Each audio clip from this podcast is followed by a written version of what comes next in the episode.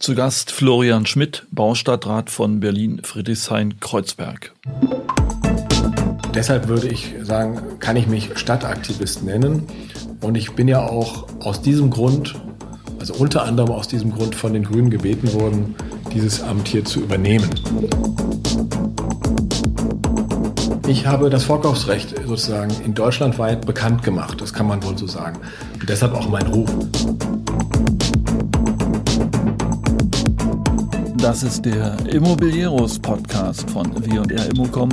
Alle zwei Wochen Helden, Geschichten und Abenteuer aus der Immobilienwelt mit Michael Rücker.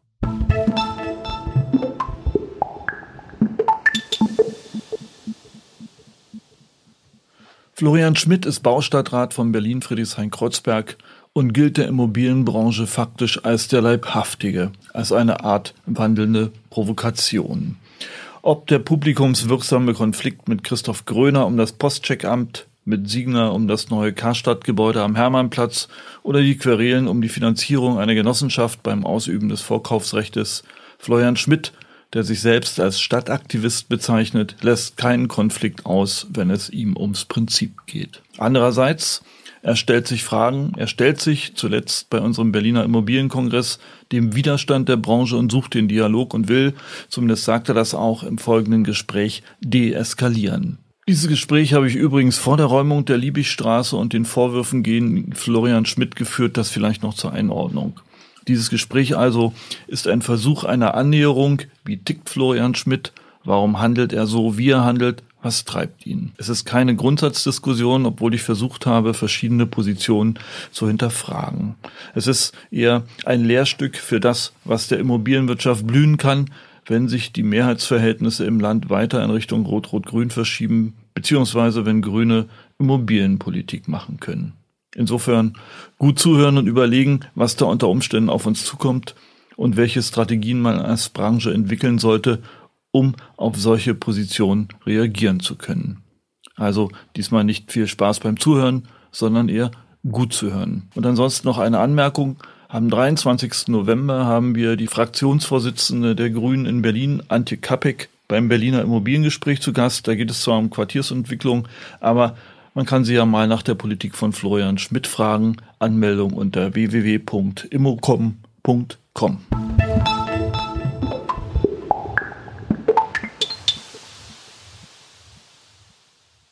Herr Schmidt, hm, für viele in der Berliner und auch in der deutschen Immobilienbranche sind Sie sowas wie der Leibhaftige. Wir haben gerade auf die Immobilienzeitung verwiesen oder das Böse schlechthin. Sie selbst bezeichnen sich als Stadtaktivist. Was ist das? Wie sehen Sie sich selbst? Also ich glaube, es gibt keine gängige Definition des Begriffs Stadtaktivist, äh, sondern da, das ist immer ein biografiebedingtes Thema. Im meinem Fall ist es eben so, dass ich tatsächlich verschiedene Initiativen mit aufgebaut habe, die äh, sich mit Stadtentwicklung beschäftigt haben. Das fing an im Grunde bei dem Thema Blumengroßmarkt in Friedrichshain-Kreuzberg, also vis-à-vis -vis Jüdisches Museum, habe ich das erste Konzeptverfahren in der Berliner Liegenschaftspolitik quasi mit durchgesetzt als Sprecher einer Initiative und Koordinator. Und dann ähm, gab es kleinere Initiativen, wo es auch um Bauprojekte ging. Da habe ich mitgewirkt. Ähm, und die Initiative Stadt Neu Denken ist eine, die mich dann wesentlich geprägt hat oder die auch ich wesentlich geprägt habe. Und bei der ging es ja um die Neuausrichtung der Berliner Liegenschaftspolitik. Und diese Erfahrung äh, mit der Zivilgesellschaft, aus der Zivilgesellschaft heraus etwas im politischen Raum erreichen zu können, und auch ähm, in einem gewissen ja, Professionalisierungsgrad dann das zu betreiben. Das würde, deshalb würde ich sagen, kann ich mich Stadtaktivist nennen. Und ich bin ja auch aus diesem Grund, also unter anderem aus diesem Grund von den Grünen gebeten worden, dieses Amt hier zu übernehmen. Aber Herr Schmidt, wenn äh, Stadtaktivist ich kann sein, dass ich falsch liege, unterstellt ja schon per se ein bisschen eine bestimmte politische Haltung. Ja. Und Sie sagen, Sie sind von den Grünen in das Amt ähm, ähm, gebeten, berufen worden. Ähm, aber ist es nicht so, dass ein ich sag mal, Baubürgermeister, ein Dezernent die Interessen der gesamten Stadtgesellschaft widerspiegeln muss und nicht nur der Wählergruppen, die, für die er auf deren Ticket in das Amt gekommen ist? Also das Amt verpflichtet sicherlich jeden, der in das Amt kommt, das, das Allgemeinwohl zu vertreten.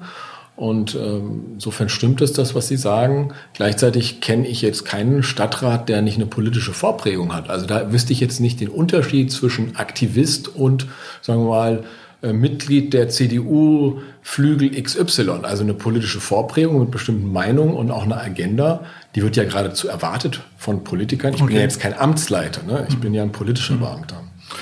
Aber das geht dann auch so weit, dass Sie, äh, korrigieren Sie mich, wenn ich falsch liege, aber Sie sind ja auch äh, Mitunterstützer der Initiative Deutsche Wohnen in Eigenen. Und äh, das ist doch schon, ich sag mal, eine, eine sehr, sehr deutliche, äh, ein sehr, sehr deutliches politisches Statement, was bestimmte andere politische äh, Positionen also per se ausschließt. Also ich bin ja jetzt kein Mitglied der Initiative Deutsche Wohnen enteignen, sondern ich habe mehrfach gesagt, dass ich das ähm, eine spannende Initiative finde, die spannende Fragen aufwirft. Insofern können Sie das als Unterstützer von mir aus bezeichnen. Aber auch das ist ja, ähm, also so ist das eben. Also andere Politiker, ich sage mal von der CDU, unterstützen vielleicht die Initiative ähm, Neue Wege für Berlin und sind da sogar Mitglied. Ähm, insofern auch hier sehe ich keinen Widerspruch zu einer Amtstätigkeit eines politischen Beamten. Initiativen die bestimmte politische Ziele verfolgen, die tun das halt auf eine andere Art als Parteien. Aber es gibt da ja auch Schnittmengen. Also sei das jetzt Deutsche Wohnen enteignen, sei das jetzt ähm, 200 Häuser, die sich gegen Umwandlung und Eigenbedarfskündigung aussprechen. Das entspricht in Teilen auf jeden Fall dem Programm, was auch ähm, Grüne verfolgen. Und also das ist jetzt teilweise, ja, nicht alle Grüne vielleicht, aber es, es, ist sozusagen von, von Grünen auch ausgesprochen, die andere Ämter haben, Parteiämter haben, dass man solche Initiativen ähm, unterstützt oder begrüßenswert erstmal findet in ihrer Artikulation. Auch hier gibt es keinen Widerspruch. Die Frage ist ja immer, was man wirklich als Amtshandlungen tut. Ja? Und es ist ja jetzt keine Amtshandlung bekannt bei in meinem Amt, wo ich sage, mit dem und dem Dekret oder dem Bescheid unterstütze ich jetzt ähm, eine Initiative wie Initiative Deutsche Wohnen enteignen. Ich wüsste jetzt gar nicht, wie ich das tun sollte im Moment. Da ist ja auch kein Interesse dran. Und äh, es muss also immer, wenn man Bezirksstadtrat ist, dann muss das einen Bezug haben zu den Zuständigkeiten, die wir haben. Und äh, sowas wie äh, ein Gesetz äh, zu entwerfen, was auf Landesebene gefasst werden müsste, das ist erstmal gar nicht in meiner Amtszuständigkeit. Aber davon mal abgesehen, können Sie sich nicht vorstellen oder können Sie nachvollziehen, dass es, wir hatten gerade im Vorgespräch den Fall, dass es Menschen irritiert, die äh, in so einer Unterstützung quasi das Verlassen des Commitments unserer Gesellschaft, also den Angriff auf das private Eigentum und damit äh, auf einen bestimmten Freiheitsbegriff äh, sehen. Können Sie die Irritation nachvollziehen oder ist es äh, eher, finden Sie Deutsche Wohnen enteignen eher einen theoretischen Diskurs? Also Irritation äh, aus den, der jeweiligen Interessenlage, die eine Person hat, auch sei es persönlich Betroffenheit oder auch professionelle, unternehmerische Betroffenheit, die kann man immer nachvollziehen. Da wäre, man wäre ja ganz schön unempathisch, wenn man es nicht könnte. Aber auch schon, da, da ist zum Beispiel der Begriff des Allgemeinwohls ja komplexer. Also der Begriff des Allgemeinwohls, der sagt ja eben gerade nicht, dass ich, weil ich ein bestimmtes Segment nachvollziehen kann, deren Befürchtungen oder Interessen, dass ich dann sage, dann muss ich die verfolgen, sondern wir müssen das ja in eine Gesamtschau bringen. Und eine Initiative, die die Politik herausfordert und eine These aufstellt und sagt, guckt mal, wie wäre es, wenn man Unternehmen, die eine gewisse Größe haben, für die sozusagen die Rendite im Vordergrund steht und nicht das Gemeinwohl, wie wäre es, wenn man die verstaatlicht oder anders äh, vergesellschaftet, äh, sozialisiert? Und diese Frage ist ja weiterhin den Rechtsstaat unterworfen, gerade wenn sie sich auf die Verfassung bezieht und muss dann bearbeitet werden. Und mehr tut diese Initiative ja nicht. Sie sagt ja nicht, wir machen ein Gesetz, wo das dann rauskommt, dass das sozusagen beschlossen wird, sondern sie regt letztlich äh, den politischen Raum an, sich damit zu beschäftigen. Und das ist erstmal noch etwas, wo ich sagen kann, Bezug zum Gemeinwohl ist klar. Selbst Hans-Joachim Vogel hat in seinem letzten Buch ja das Ganze beschrieben. Und dass wir wenn wir darauf schauen, was eigentlich passiert, also was passiert mit der sogenannten Finanzialisierung der Immobilienmärkte, was passiert in den Großstädten, welche Preise werden dort erklommen, welche leistungslosen Gewinne finden eigentlich statt, äh, welche Bodenspekulation etc. Was entgeht dem Staat da eigentlich auch alles? Welche Wohlfahrtskosten hat er? Was erleiden Personen, Personen auch persönlich aufgrund von Kündigung, Eigenbedarfskündigung oder anderen Sachen? Äh, welche Angst geht in der Gesellschaft um? All diese Sachen, die stehen ja auf dem anderen Blatt.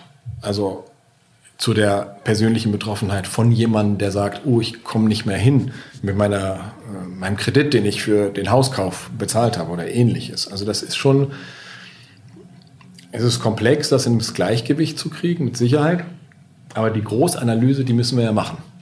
Und darin, darüber zu diskutieren, das sollte man meiner Meinung nach im Wesentlichen äh, losgelöst dann tun von, ähm, sagen wir mal, Einzelperspektiven. Müssen wir irgendwann auf einer übergeordneten Ebene führen, die Debatte. Und dazu ist ja die Politik und die Parlamente und so weiter da. Und was wir jetzt gerade leider feststellen, ist, ähm, dass äh, solche Thesen mm, oder Initiativen, die sozusagen in gewisser Weise grundsätzlich was in Frage stellen, dass die als sozusagen, ähm, wie heißt es so schön, ähm, die Büchse der Pandora, wie das eine oder andere nennt, ähm, immer betrachtet werden, dass wenn man das tut, dann geht es sofort ab zum Sozialismus. Aber ja. das haben doch grundsätzliche Fragestellungen so an sich. Ja? Also ich kann mir vorstellen, dass wenn jemand sozusagen von der in Anführungsstrichen anderen Seite das Prinzip der Gleichheit äh, äh, und das Recht auf Wohnen in Frage stellt, bloß weil er sagt, na, ich möchte jetzt mal einen Impuls in die Debatte werfen, kann dann das Verfassungsgericht darüber entscheiden. Aber man darf ja, man wird ja wohl noch mal so ein bisschen den politischen Diskurs anstacheln dürfen. Also das ist ein bisschen äh, äh, das ist ein bisschen, das ist äh, schon ein starker Tobak. Ja. ja. Aber, aber Sie haben mich ja jetzt auch nach einer Initiative gefragt, von der ich einfach, ähm, wo Sie jetzt von mir nicht hören werden. Ich bin der absolut Unterstützer, mhm. aber sie werden auch nicht hören, dass ich die ablehne, ja, sondern ich habe da so ein, mhm. mich jetzt zu geäußert und das ist aber gar nicht meine Politik. Ja. Darum geht's doch heute hier. Ich habe das Vorkaufsrecht sozusagen in Deutschland weit bekannt gemacht, das kann man wohl so sagen. Und deshalb auch mein Ruf. Und das Vorkaufsrecht ist wiederum etwas, was im Baugesetzbuch festgeschrieben mhm. ist und was auch schon seit einiger Zeit von anderen Städten angewandt wird. Und Enteignungen im Übrigen, das wissen Sie auch, das ist jetzt wieder Nebenfahrt, wird ständig angewandt beim Autobahnbau. Und ähm, Jetzt ist hier quasi eigentlich äh, etwas aufgekommen, was im Gesetz steht. Und an der Stelle wird man jetzt als quasi Robin Hood mit einer positiven Konnotation natürlich, ähm, aber dann auch der negativen äh, eingeordnet als quasi gesetzesbrecherisch. Mhm. Ja, das ist ja der Diskurs, der eigentlich stattfindet, und zwar von Anfang an, dass man mhm. im Grunde sagt, was du tust, ist rechtswidrig. Mhm. Die Kanzleien, die auch bekannt sind, haben das auch äh, probiert und vertreten dann sprechende Thesen, haben uns auch äh, sagen wir mal, vor Gericht gebracht und haben dort verloren gegen, gegen uns ähm, bei, bei den entsprechenden Modellprozessen, zumindest bis in die zweite Instanz, jetzt geht es in die dritte. Also insofern, ähm, ich kann den Trubel nicht so ganz nachvollziehen. Beim Mietendeckel, darauf werden wir ja gleich äh, zu sprechen kommen, ist es ja auch ähnlich. Auch den vertrete ich nicht. Ich habe, kann auch sagen, warum ich das richtig finde, diesen Weg zu gehen. Aber ich kann auch sagen, weshalb ich, ähm, weshalb er die Lage auch nicht einfacher macht zum Teil. Ja, das, ich bin ja jetzt nicht der, derjenige, der den Mietendeckel ins Spiel gebracht hat. Das stimmt. Aber äh, lassen Sie uns noch mal ähm, einen Schritt zurück machen. Sie hatten ja auf dem Berliner Immobilienkongress ein paar Thesen vorgetragen. Eine hatten Sie schon erwähnt, nämlich ähm, die Finanzialisierung des Immobilienwesens gefährdet die Vielfalt. Vielleicht können Sie das, Sie hatten es schon mal kurz angerissen. Was meinen Sie mit Finanzialisierung? Also der Begriff der Finanzialisierung ist ja letztlich in so einer Art stadtsoziologischen Debatte ähm, existent. Und was der meint, ist im Grunde, dass ähm, sozusagen die, die Finanzmärkte auf den Immobilienmärkten an Bedeutung gewinnen. Also letztlich, dass Immobilien immer mehr zu Anlagen werden, die dann ähm, an den Börsen letztlich auch eine Rolle spielen. Ähm, beziehungsweise eben in, in, in, in, Systematiken von auch Pensionskassen oder anderen, ähm, ja, letztlich vermögenserhaltenden Großstrukturen. Was ist daran falsch? Das ist, ja, das ist ganz interessant, wie man das mal vereinfacht darstellen kann. Auch das ist jetzt erstmal noch nicht wissenschaftlich, sondern erstmal eine, ein Bild. Ähm, Im Grunde haben sie, haben sie ja die Situation, dass äh, die einen, deren Anlage in Immobilien liegt, äh, wollen, dass das gesteigert wird, maximal. Also es ist ja, man legt ja Geld an, damit da ordentlich was rauskommt. Und der Fonds, der am meisten Rendite sozusagen dann verspricht, der wird dann auch entsprechend geratet und dort werden die Leute ihr Geld anlegen. Das ist ein Mechanismus.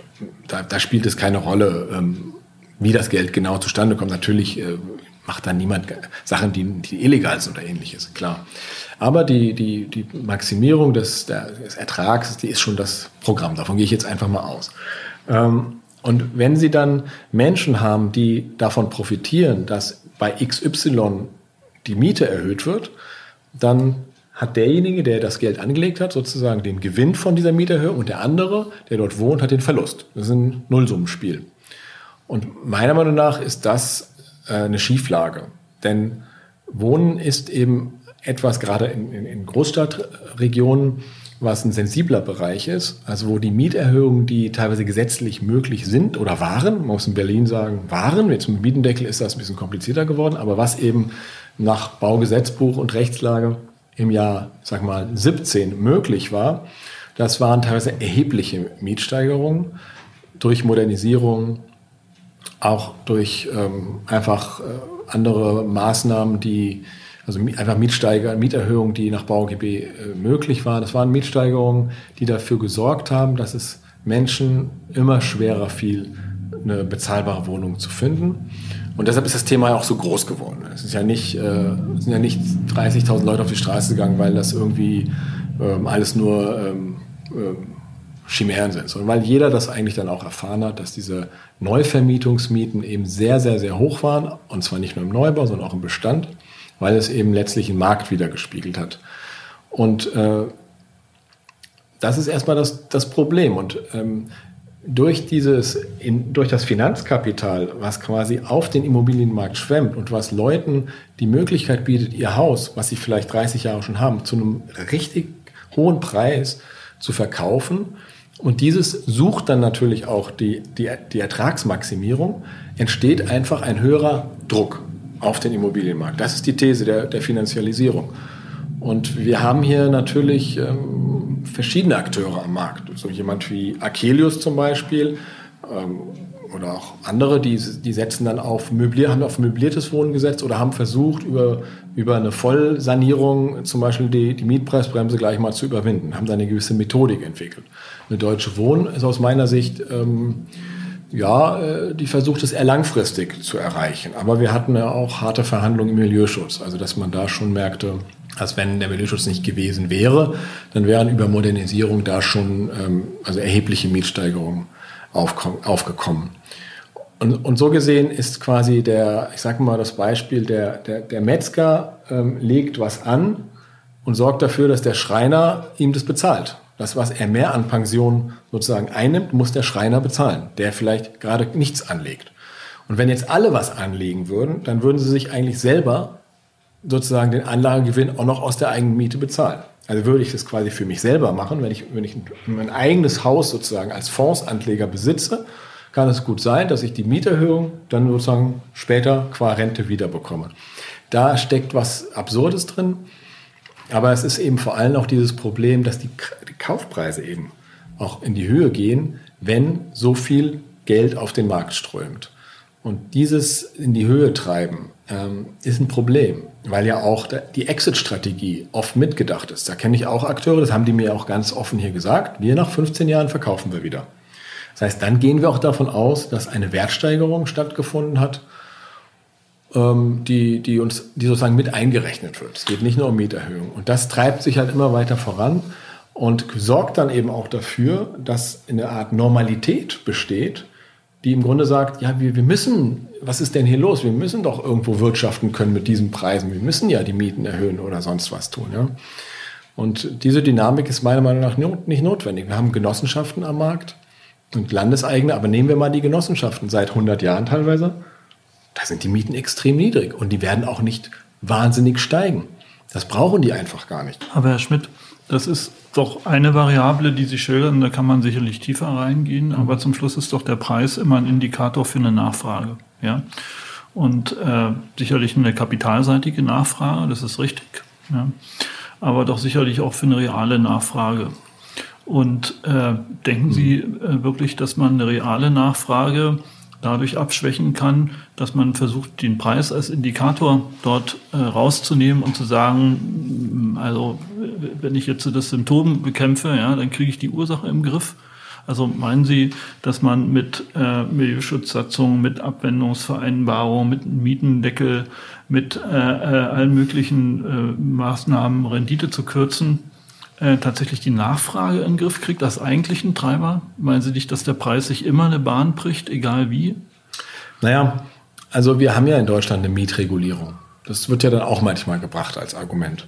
Das heißt, was wollen Sie denn? Wir haben doch schon. Und da kann ich nur sagen, hier jetzt mal zurückgespielt, wollen Sie das auch alles abschaffen?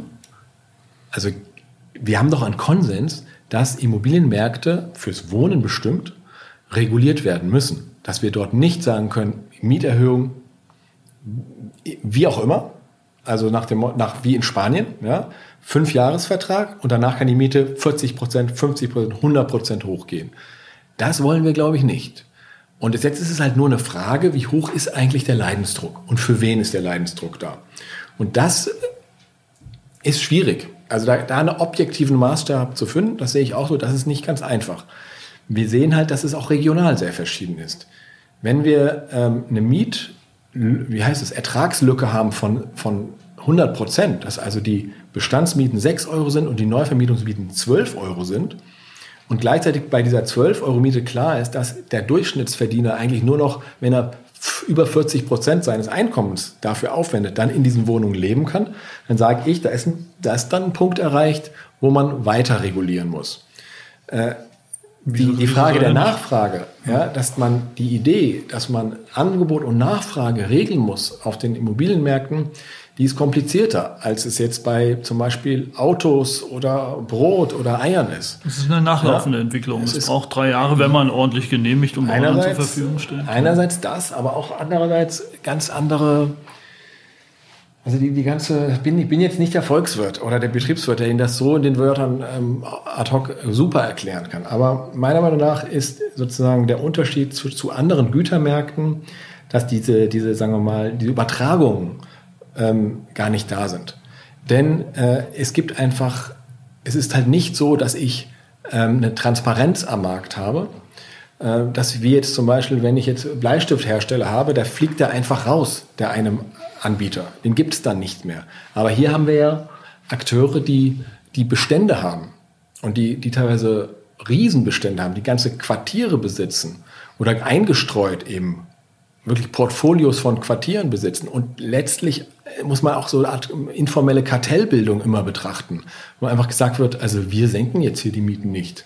Ja, ähm, das ganze Vertragswesen in, mit Vermieter, das ganze Verhältnis von Mieter, Vermieter ist extrem kompliziert.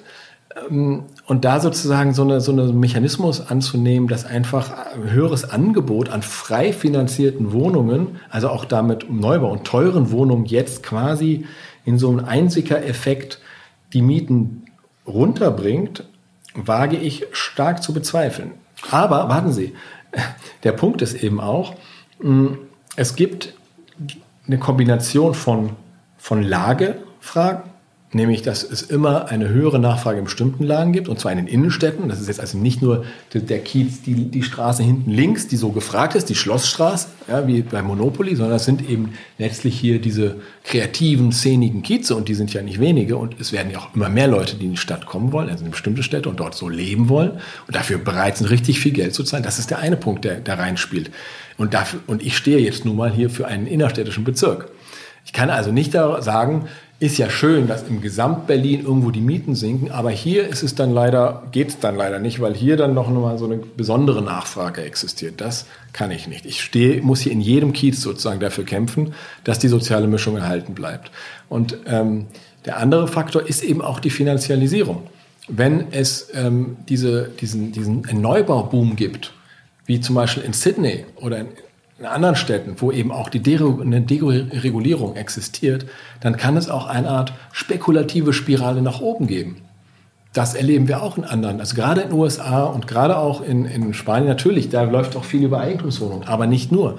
Also wir haben sozusagen Beispiele, die habe ich mir auch ziemlich genau mal angeschaut, ähm, wo quasi die Entfesselung des Immobilienmarktes zu einer Blase geführt hat, die dann auch mal eingebrochen ist, wo dann Leute teilweise in ihren Schulden standen, weil sie es nicht mehr bezahlen konnten, die Kredite und ähnliches.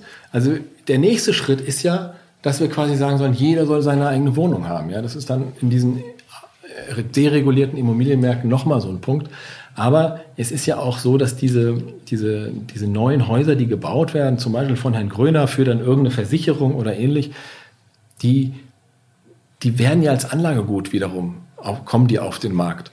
Und ich glaube halt einfach nicht an die These, aber belehren Sie mich eines Besseren mit einem Beispiel, ja. Vielleicht sagen Sie jetzt Hamburg, da habe ich auch verschiedene Aussagen zu bekommen, dass so teure Wohnungen, die auf den Markt kommen, den Markt entlasten. Ich glaube, dass wir billige Wohnungen am Markt brauchen, also leistbare Wohnungen, passende Wohnungen. Die brauchen wir für, das, für ein gemeinwohlorientiertes Immobilienwesen und zwar in massivem Umfang, Neubau. Also, ja, da bin ich bei Ihnen.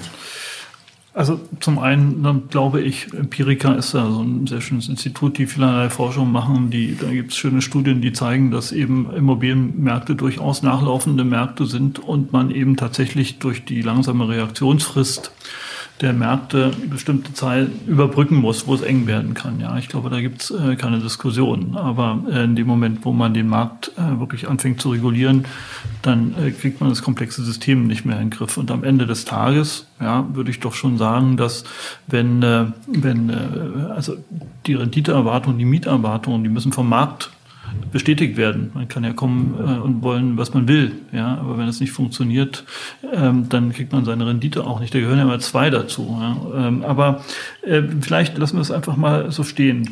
Ähm, wie würde denn eine, äh, wie Sie sagen, ähm, man muss das Investitionsklima neu denken. Äh, wie würde denn äh, dann ein entsprechender Ansatz aussehen? Hm. Also ich habe ja diesen Begriff einmal geprägt auf dem Immobilienkongress und es ist jetzt auch nicht so, dass ich da die ausformulierteste Hintergrundtheorie habe. Ähm, mir war eigentlich wichtig dabei, dass ich sagen wollte, ein Investitionsklima ist ein Bestandteil von, einem, von sozusagen einem Gemeinwesen.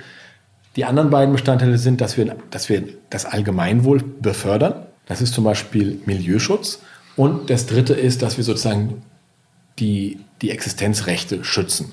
Das sind diese drei Sphären, die ich sehe. Und ich denke auch, dass wir auch auf den Immobilienmärkten irgendwo, eine, wenn wir das durchdenken, diese drei Aspekte und auch respektieren, dass wir dann auch zu einem, das positive Investitionsklima nicht außen vor lassen können.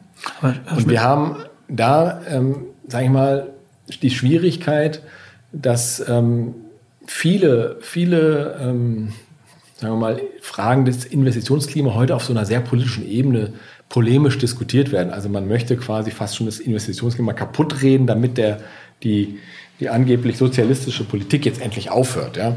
Und das sehe ich halt nicht so. Ich glaube zum Beispiel, dass ich, wenn ich mit, mit, mit Immobilienakteuren hier rede, sehr respektvoll mit ihnen umgehe. Auch mit Herrn Gröner habe ich einen, einen respektvollen Umgang gehabt und wir hatten auch dann irgendwann gemerkt, wer was will und dass man da Verlässlichkeit braucht und dass man äh, auch die, die Parameter sozusagen eines Projektes immer wieder verstehen muss, um am Ende zu einem guten Ergebnis zu kommen.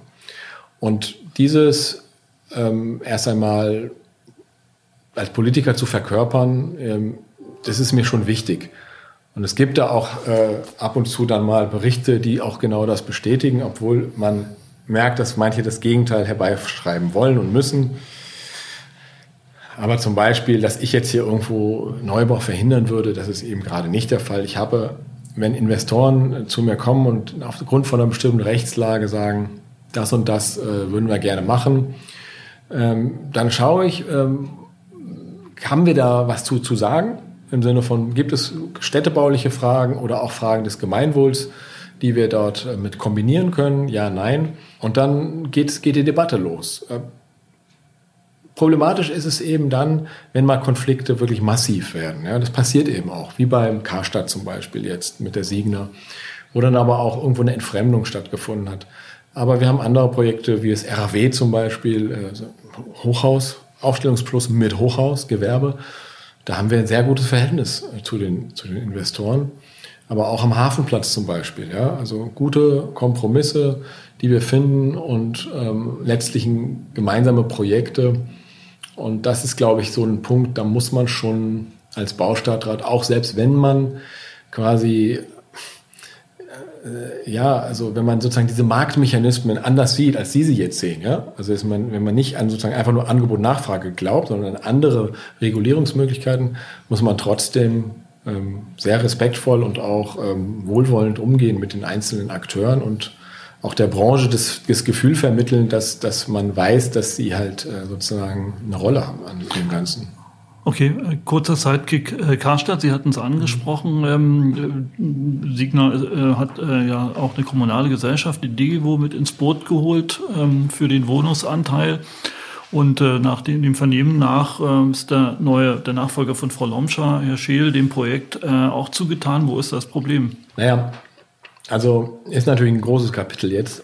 Ähm, wir haben unsere Kritik an dem Konzept, was uns letztes Jahr präsentiert wurde, ja deutlich gemacht, dass wir eben an dieser Stelle kurz gesagt nicht einen neuen touristischen äh, Magneten sehen, sondern das ist ein Wohnquartier und das äh, Konzept von Siegner äh, fällt sozusagen mit der Tür ins Haus und veranstaltet eine, also sozusagen eine Immobilieninszenierung, ja? eine Signature Architecture, die letztlich ähm, hohe Mieten ähm, produziert und auch eine Erhöhung der Geschossfläche will, die erst einmal etwas mit Immobilie zu tun hat und nicht so sehr mit einem Kaufhof.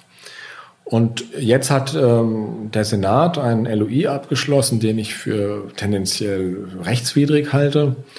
Ähm, und auch alle, die, mit denen ich darüber rede, stimmen überein, dass er keinerlei Verbindlichkeit hat.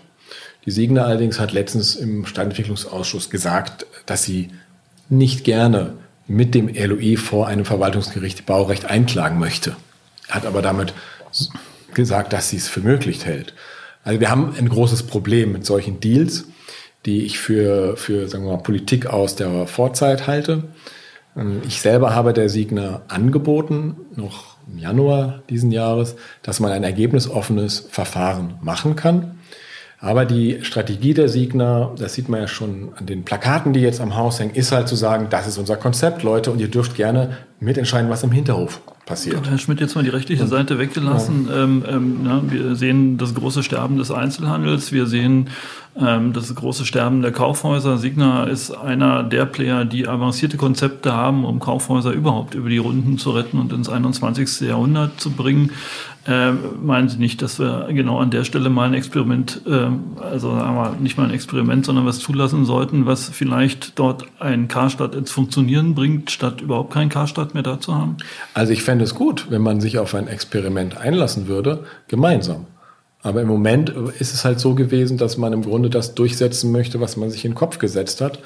Und dahinter steht eben genau meine Auffassung erstmal nur, dass man eben sozusagen in maximale Ertragssituation erzeugen möchte durch eine Architektur. Und diese Architektursprache ist unangemessen für diesen Platz. Und wir können aber in, in einem Verfahren ähm, wenn auch dieses Damoklesschwert, ach, wenn, wenn uns das Ergebnis nicht passt, dann ziehen wir das an uns als Senat, dann können wir auch in einem Verfahren sicherlich zu innovativen Lösungen kommen, in, in denen ein Karstadt eingebettet ist in ein, ein, ein spannendes Blockmodell und ein spannendes Platzkonzept, wo alle Menschen, auch die Vielfalt der Menschen dort dann Kunden von Karstadt sein möchten. Ich halte das für, für absolut sinnvoll und notwendig, aber die Methoden, die hier angewandt wurden, die waren eben schwierig. Gut, ja. lassen Sie uns äh, diesen, lassen das äh, Karstadt-Thema mal stehen, aber es musste sein, ja, ja. Äh, es ist Talk of the Town, ähm, aber nochmal eine andere Thematik. Wir gehen wieder zurück zu Ihren Thesen und Ihren Wünschen. Äh, eine davon war, Sie wollen die Stadt kommunalisieren, mit einem schönen C geschrieben, ja, sozusagen. Mhm. Ähm, und äh, Sie wollen auch einen Masterplan der Kommunalisierung äh, arbeiten. Wie, wie soll der aussehen? Was bedeutet kommunalisieren? Also ich habe das ja mal bewusst so in die Welt gesetzt. Mm, und da entstehen natürlich sofort Missverständnisse. Ähm, ich habe es bewusst mit C geschrieben, weil mich das sozusagen an das Wort Common erinnert, im Englischen Gemeingut. Ähm, und ich glaube eben, dass es gut den Immobilienmärkten in Großstädten und insbesondere in Berlin täte, wenn der gemeinwohlorientierte Sektor an Raum gewinnen würde. Im Moment sind in Berlin ungefähr 25 Prozent bereits im Gemeinwohlsektor des, der Wohnungen. Das ist eigentlich erstmal überraschend, ne? weil wenn Sie jetzt zum Beispiel zu mir kommen, dann vertreten Sie, bin ich mir nicht ganz sicher, ob Sie diese 25 Prozent mitvertreten. Der BBU vertritt Sie mit, ja, und das ist ja auch äh, ganz gut. In dem so. die Deutsche Wohnen übrigens Mitglied ist. Ja, ich weiß, genau. Ähm, also, aber dass dieser, dieser Anteil erst einmal relativ groß schon ist und das, glaube ich, auch wir alle froh sein sollten, dass es den gibt. Äh, das ist nämlich genau dieses, was ich vorhin gesagt habe, Investitionsklima, Gemeingut und sozusagen die Grundrechte, also Grundrechte, jetzt mal die Existenzfragen, ähm, die werden klassischerweise diesem Gemeinwohlsektor zugeordnet, der eben Sozialwohnen, aus Sozialwohnungen besteht. Das heißt also, für die Ärmsten der Ärmsten gibt es irgendwo eine staatliche Gesellschaft, die da auch nochmal Wohnungen hat, damit die auch wirklich wohnen können. Und dieses Verständnis ähm, ist aber falsch, meiner Meinung nach. Dass es diesen Teil gibt, ist gut und es ist schlimm, dass er im Moment zurückgeht, weil eben Sozialbindungen auslaufen, jedes Jahr 100.000. Ähm, und in Berlin gehen die eben auch von Jahr zu Jahr zurück, die Sozialbindung. Das heißt, diese 25 Prozent schrumpfen auch, wenn man so will. Aber es ist eben auch so, dass es einen Bereich gibt, der gemeinwohlorientiert wirtschaftet und der aber nicht ähm, nur für WBS Empfänger ist, sondern auch für Menschen mit normalem Einkommen. Und das sind eben Genossenschaften zum Beispiel. Dort gibt es einfach nicht die Situation, dass dieses Haus mal verkauft werden kann, dann aufgeteilt werden kann oder mal komplett modernisiert wird und extreme Mietsteigerungen stattfindet. Dass jetzt eine Genoss hier und da eine Genossenschaft auch, sagen wir mal, modernisiert und dann die Mieter sagen, will ich nicht, es steht mal auf einem anderen Blatt. Ja, da muss man immer gucken, was da los ist. Aber ich halte es grundsätzlich erstmal für erstrebenswert, dass ein, ein höherer Anteil als 25 Prozent ähm, sozusagen aus diesem, diesem potenziellen, dieser Finanzialisierungskreislauf äh, raus ist. Und je stärker das ist, desto ruhiger können die Menschen eigentlich in den Städten leben. Wenn ich jetzt sage Masterplan Kommunalisierung, dann habe ich, ähm, meine ich damit, äh, dass man das vorantreibt. Und ich meine damit nicht, dass wir jetzt äh, alles vergesellschaften. Also das ist gar nicht äh, mein Punkt. Ich find, freue mich da zum Beispiel darüber, dass es auch jetzt Genossenschaften gibt, die ähm, frei am Markt ankaufen, mit den Mietern zusammen, wo die Mieter auch Genossenschaftsanteile zeichnen, für die das auch eine Vermögensbildung ist oder dass die auch beim Vorkaufsrecht mitmachen, dass die Landeseigenen viel Neubau und dass die auch Grundstücke ankaufen, dass es neue Sozialbindungen gibt im kooperativen Baulandmodell. All diese Sachen sind positiv dafür. Und die, interessant ist eben, dass die Stadt, ähm, die Kommune mehr dafür tun könnte. Sie könnte eben auch, sagen wir mal, Fördermittel bereitstellen, noch mehr Fördermittel bereitstellen, dass zum Beispiel Menschen die Häuser, in denen sie jetzt wohnen, als Genossen mit einer Genossenschaft zusammen erwerben können. Ja?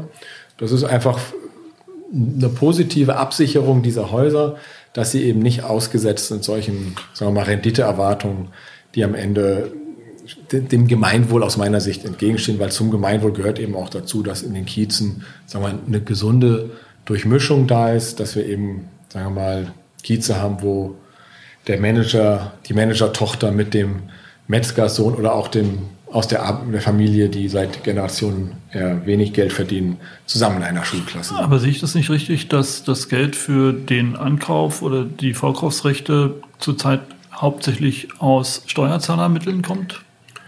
Naja, wenn Sie jetzt sich zum Beispiel anschauen, wir haben jetzt ähm, in den letzten, ich sag mal, zwölf Monaten wahrscheinlich, mh, hm, sechs Monaten, ich weiß es nicht genau, äh, zu 80 Prozent zugunsten von Genossenschaften ausgeübt in Berlin.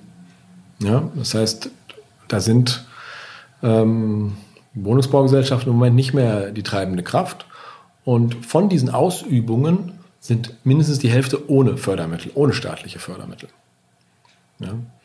Das geht also. Das, hat, das ist wiederum ähm, günstige Kredite, gute Erträge, was auch immer, was die Gründe da pro Genossenschaft sind. Das ist sehr verschieden, sehr individuell.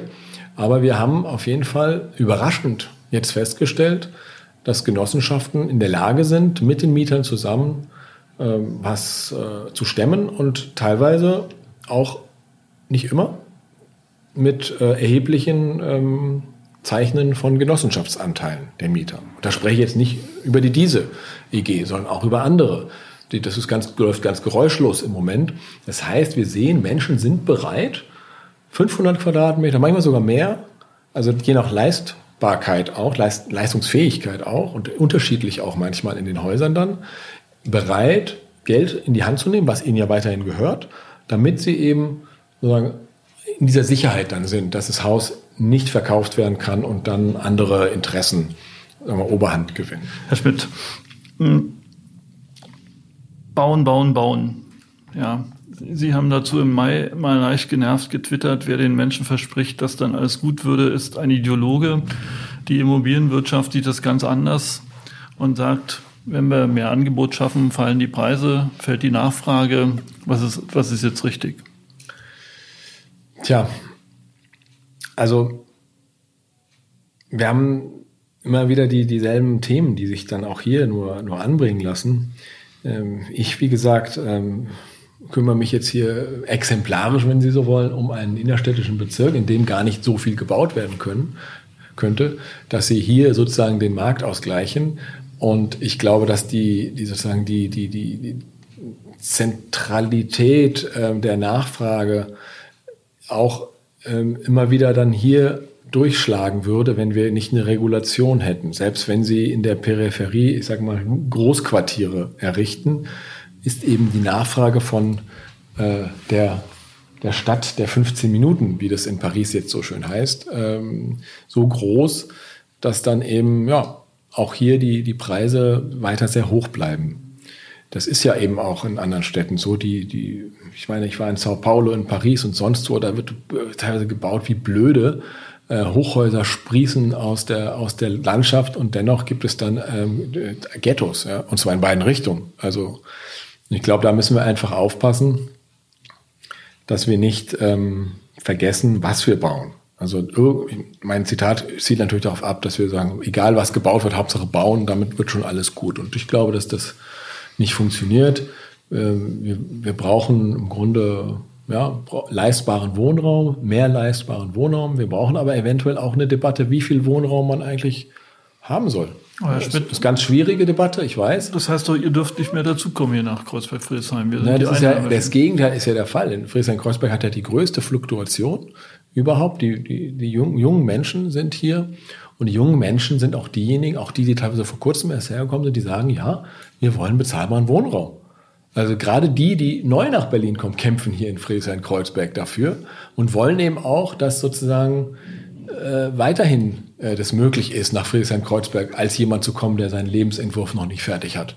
Und genau das wird aber immer weniger, wenn wir alle Wohnungen in Eigentum aufteilen und wenn dort, wo gebaut wird, nur Eigentumswohnungen entstehen. Dann, dann ist das nicht mehr. Und das, das merkt man dann auch. Aber Herr Schmidt, mal einen Schritt zurück, jetzt hm. ruhig, ganz ruhig. Nirgendwo auf der Welt, also mir fällt keine Stadt außer das sozialistische Moskau und das sozialistische Berlin ein oder das sozialistische Havanna, nirgendwo auf der Welt, nirgendwo auf der Welt können Menschen überall da wohnen, wo sie wollen. Nirgendwo. Ist das nicht eine Utopie, nicht eine Form von Gleichheit, die sie wollen, die äh, im sozialistischen Märchenbuch steht. Aber das habe ich jetzt nicht verstanden. In, in, im, Sozi im, sozialistischen Moskau konnten sie das? Nee, da konnten sie es naja, gar nicht. Pro, ne? pro forma schon. Da nee. musste man Humankapital nee, einsetzen in Form von Netzwerken, ja, oder ja, aber, aber das ist ein ganz schlechtes Beispiel. Dann nehmen wir das mal raus. Ja. Ich will nicht, dass sie, ich, ne, ich will nicht sagen, Schmidt will Moskau in Berlin. Nein, aber, sie, sie, aber nirgendwo auf der Welt, nehmen wir Moskau mal, nirgendwo auf der Welt können Leute über, über, da wohnen, wo sie wollen. Warum soll es ausgerechnet in ähm, Berlin sein? Naja,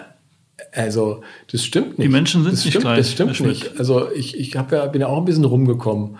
Ähm, es gibt durchaus Städte, wo man in bestimmten Zeiten, ähm, wo es toll war, dass man eigentlich, dass man Wohnraum gefunden hat. Und natürlich war die, die Zeit nach der Wende hier extrem, ja, ist so. Aber eigentlich ist die ja auch schon länger vorbei, sondern seit zehn Jahren erleben wir in, in allen Städten und das ist eben aufgrund der, der, des Comebacks der Städte, aber auch aufgrund der Finanzialisierung der Städte und auch all dieser Sachen, ähm, dass man eben nicht mehr ähm, Wohnraum findet, wo man ihn finden möchte, sondern dass sich das dann sortiert. Das ist einerseits steigende Mieten per se, aber andererseits gibt es eben auch diese Tendenz, dass in der Innenstadt man nichts mehr findet. Also wenn sie jetzt hier eine alleinerziehende Mutter gekündigt wird aus der, Eigen, aus der Eigentumswohnung, also wegen Eigenbedarf, dann natürlich kann sie nach Marzahn gehen, obwohl ihr Kind in, in Neukölln äh, quasi äh, zur Kita, zur Schule oder so ihre, seine Freunde. Das find, da finden sie irgendwas. Und ähm, das ist aber nicht der, das, das, der Begriff von Nachbarschaft und von sozialem Zusammenhalt, den, den ich mir wünsche. Und ich glaube, daran, daran hängt eben auch die, die, die Idee der europäischen Stadt. Und daran nicht versuchen festzuhalten und auch mal, das meine ich halt mit diesem Masterplan Kommunalisierung, auch mal nach, in 30 Jahre das zu projizieren. Was müssten wir eigentlich tun, damit wir, sagen wir mal, 40, 50 Prozent der, der, der Häuser im Gemeinwohl sind, nicht 100 Prozent. Also nicht, nicht Sozialismus, sondern einfach mehr, mehr vom Gemeinwohl. Was spricht dagegen, das zu befördern? Dass, sich das, dass das wächst, dieser Sektor. Da spricht doch gar nichts dagegen. Ähm, Im Moment ist doch dieses, ähm, dieses Problem, dass anscheinend ein, ein Sektor, dem Sie auch angehören, eine gewisse Panik verspürt, dass man hier ähm, alles wegnimmt. Und meiner Meinung nach ist das auch eine Inszenierung. Also das heißt, man, um einfach seine Interessen zu wahren, versucht man den Teufel an die Wand zu malen und dann wird es schon abgeschwächt werden, was da auch immer kommen mag, weil politisch legitim ist es ja, wenn die Wähler so wählen. Das tun sie ja über mehrere Wahlperioden hinaus. Ich kann einfach nur sagen, wir haben in Europa in vielen Städten, auch in Kleinstädten, Mittelstädten, aber auch in manchen Großstädten, da, da haben wir über Jahrzehnte lang wirklich funktionierende Wohnungsmärkte gehabt. Und wir merken jetzt aber, dass mit der, der Globalisierung und der Finanzialisierung, dass auch die, die Rückkehr sozusagen dieser, dieser Metropol-Tendenzen, ähm, dass da einfach Konzentrationen einsetzen im räumlichen und dass wir, um diese, um diese Mischung in europäischen Städten zu erhalten, müssen wir nachsteuern. Und ich sage ja eben gar nicht nur, nur regulieren, regulieren, regulieren, sondern eben auch über so einen Mittelweg schauen, dass einfach ähm, die Leute sich, sich selber auch in genossenschaftlichen, gemeinschaftlichen Formen ähm, beteiligen können mit ihrem Geld. Und ich, deshalb sage ich auch, das ist ja auch ein anderes Klima. Also würde ich, würde ich jetzt sozusagen Senatsverwaltung für Stadtentwicklung sein, dann würde ich Förderprogramme und natürlich die Haushalte an meiner Seite wären im, im Abgeordneten, würde ich Förderprogramme massiv aufsetzen, die Genossenschaften fördern würden. Und zwar nicht irgendwie 20.000 oder 10.000 pro Jahr, sondern 100.000. Also einfach mal einen anderen Impuls an der Stelle setzen und auch im Neubau dann natürlich. Sie würden mit den Steuergeldern aller Modelle fördern, die wenigen zugutekommen. Habe ich das richtig verstanden? Hm, ich glaube nicht, dass es, man es so unbedingt interpretieren muss. Wenn wir Wohnraumförderung betreiben, dann äh, ist es per se so, dass es natürlich in dem Moment, wo die einzelne Wohnung dann quasi bemietet wird, vermietet wird, ähm, wenn man so will, der einzelnen Person zugutekommt. Aber es geht ja auch darum, das Gesamtgefüge zu prägen. Ja? Und allein schon beim Vorkaufsrecht, also das ist ein anderes Beispiel, aber da wird das ja auch immer so als Beispiel, also als Vorwurf angeführt. Man sagt, wenig Geld für Einzelne. Da kann ich nur sagen, nein. Ähm, es ist ja eine, eine Feuerwehr. Also dieses Feuerwehrprinzip ist eins, das ich einfach anbringen muss. Ja? wenn ich zum Arzt gehe, weil ich eine schwierige Krankheit habe, dann profitiere ich ja auch davon, dass die Gemeinschaft das mitträgt letztlich. Ja? Und wenn halt ein Haus, ähm, sagen wir mal, droht in Eigentumswohnungen aufgeteilt zu werden, weil das dann perspektivisch der Trend ist, ähm, und ich verhindere das, dann habe ich hier ein, einen, einen, einen Teil der Stadt sozusagen oder des Häuser, der Häuser geholfen, um dem Gesamten zu helfen, naja, der, der Gesamtstruktur. Ja. Das mit der Versicherung ist ein bisschen ein schwieriger Vergleich, weil ja sozusagen jeder der Solidargemeinschaft die Leistung in Anspruch nehmen kann, aber nicht jeder der paar 60, 70 Millionen Steuerzahler in der Bundesrepublik sozusagen das, was in Berlin dann verexperimentiert wird. Also Sie meinen jetzt, Sie spielen auf den Länder Finanzausgleich ja. an, das ist aber Quatsch.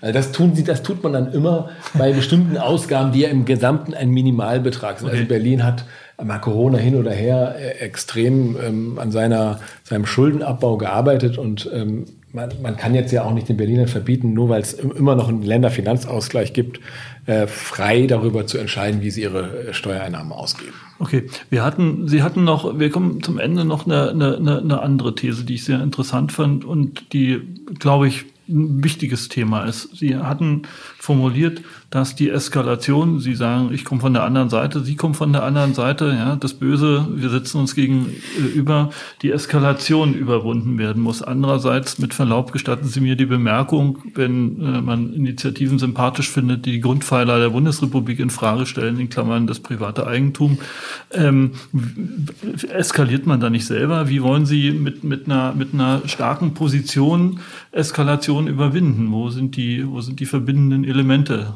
zur anderen Seite? Hm, ich glaube erstmal, ähm, das ist nicht einfach, ja. Aber dass man überhaupt den Wunsch hat, ist schon mal ein erster Schritt. Und ich persönlich habe den ähm, und merke das auch ähm, in dem Umgang, den ich pflege, dass, dass das ein auf Gegenseitigkeit beruht. Also das nehme ich einfach auch als, als ehrlich an, dass die Leute dann auch wenn sie, also auf dem Immobilienkongress kam ein Makler zu mir, sag jetzt nicht woher, und hat gesagt, wissen Sie, ähm, da, da gibt es sozusagen Gewinne, da sagt er, die will ich nicht vermitteln, was da Leute für Ertragschancen haben. Das heißt, es gibt, und auch selbst Gröner hat zu mir, äh, ich weiß nicht, ob er es vor Maischberger gesagt hat oder nur nebendran gesagt, aber da sind wir uns doch einig bei den und den Sachen. Ja, diese Spekulanten, hat er gesagt, nicht diese Spekulanten. Ich würde, dieses, ich würde immer nur von Spekulation sprechen, aber nicht von Spekulanten. So, ähm, das heißt, man muss einfach mal einen Grund finden, auf dem man sich auch, wenn man sagen kann, da, da stehen wir zusammen. Und den gibt es meiner Meinung nach an, an, an Grundwerten, wie wir uns Stadt vorstellen. Also ich glaube nämlich nicht, äh, dass auch ihre, in ihrer, in ihrer, Anführungsstrichen, Branche die Leute sagen würden, ach, die Leute müssen doch, können doch wohnen, wo Platz ist. Nach dem Motto, wer, wo kann man schon sich aussuchen, wo man wohnt? Nein, wir, wir wollen doch, dass es gemischte Kieze gibt. Wir wollen doch, dass in, in, in Schulklassen sich auch Menschen begegnen, die verschiedenen Milieus angehören. Wir wollen doch, dass die Gesellschaft irgendwie an, nicht nur segregiert ist, auch im, im Stadtraum. Wollen wir doch eigentlich. Da, da, haben wir doch ein gemeinsames Ziel.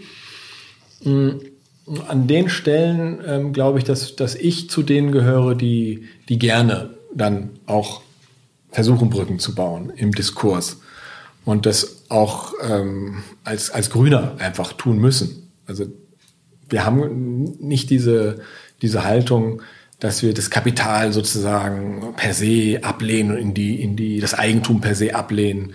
Das ist überhaupt nicht so. Mhm. Problematisch wird es halt, wenn wir uns in so Grabenkämpfen dann bewegen und jede, jede Äußerung, die man macht, immer so über, übertrieben interpretiert wird, und damit tut auch niemand sich einen Gefallen, glaube ich. Also, okay, äh, Herr Schmidt, ich danke Ihnen für dieses äh, lange und interessante Gespräch und dann schauen wir mal, wo Berlin in fünf oder in zehn Jahren steht. Vielen Dank. Ja, gerne.